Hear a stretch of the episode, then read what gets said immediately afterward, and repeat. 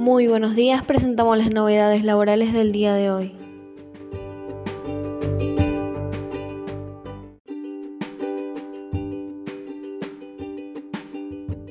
Bienes personales. AFIP incluyó un nuevo motivo para solicitar la excepción del pago a cuenta.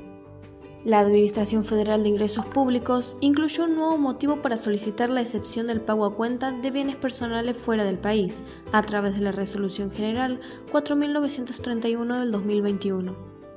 Se trata de una modificación al artículo 4 de una resolución publicada por el ente recaudador a principios del 2020. En aquella oportunidad se estableció las condiciones que se tienen en cuenta para que las personas puedan solicitar que se los exima del ingreso del pago a cuenta, a.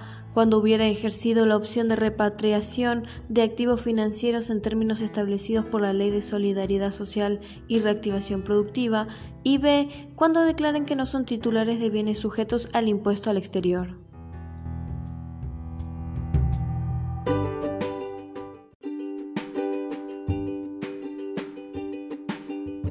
Aumento de jubilaciones en marzo. La primera suba con la nueva fórmula rondaría el 8% y la mínima se elevaría a casi 20.600 pesos.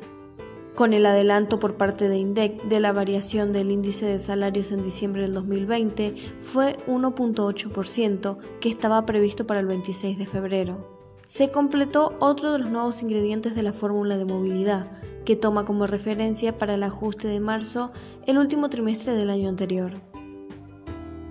El adelantamiento se efectúa con el objetivo de proporcionar información oportuna y de acceso simultáneo a toda la población que permita al organismo competente de la Administración Pública Nacional calcular el índice trimestral de movilidad previsional establecido en la Ley 27.609. El aumento beneficiará a 5.3 millones de jubilados, 3.1 millones de pensionados y también otras 13.5 millones de personas que reciban asignación universal por hijo y otras asignaciones familiares.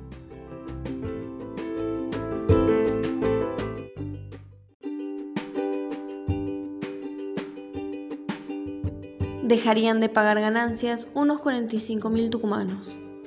Alrededor de 22.000 asalariados tucumanos, públicos y privados, deberán pagar el impuesto a las ganancias en caso de aprobarse el proyecto de ley que presentó Sergio Massa, presidente de la Cámara de Diputados, para elevar el piso del impuesto a 150.000 pesos sobre el salario bruto. Con esta medida, unos 45.000 trabajadores dejarían de pagar el tributo.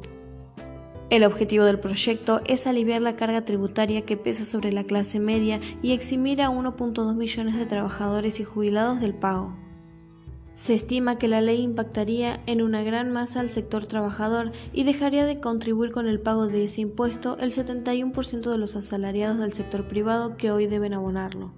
La contadora María Laura Colque, socia de la consultora Essential, indicó que en Tucumán hay 42.000 trabajadores del sector privado que pagan ese impuesto, pero de aprobarse la ley quedarían desafectados del pago unos 30.000 trabajadores, por lo que solo alcanzaría un poco más de 12.000 asalariados.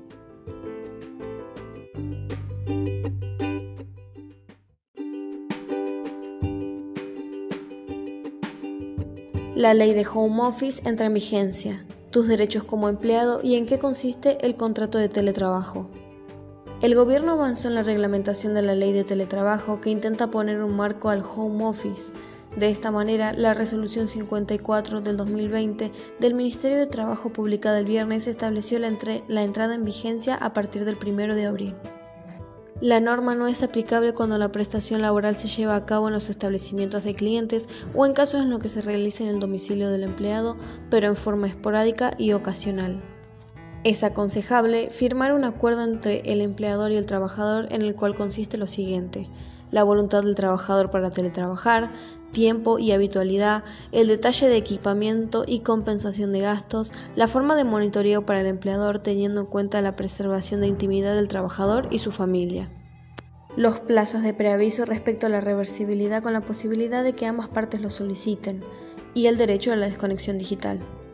Además, el trabajador gozará del derecho de tareas de cuidados, norma que no existe para el personal presencial. Así, el colaborador que tenga a su cargo a cuidado de menores de 13 años, discapacitados o adultos mayores, debe comunicar al empleador en forma virtual y precisa el momento en que comenzará y finalizará la actividad. También deberán iniciarse negociaciones colectivas con el sindicato para acordar los aspectos que la ley deja librados a negociación, por ejemplo, la regulación específica del objeto de trabajo para cada actividad, las pautas para la compensación por la utilización de herramientas propias del colaborador, reglas específicas para ejercer el derecho a las tareas de cuidado y pautas para la compensación de mayores gastos de conectividad y o consumo de servicios.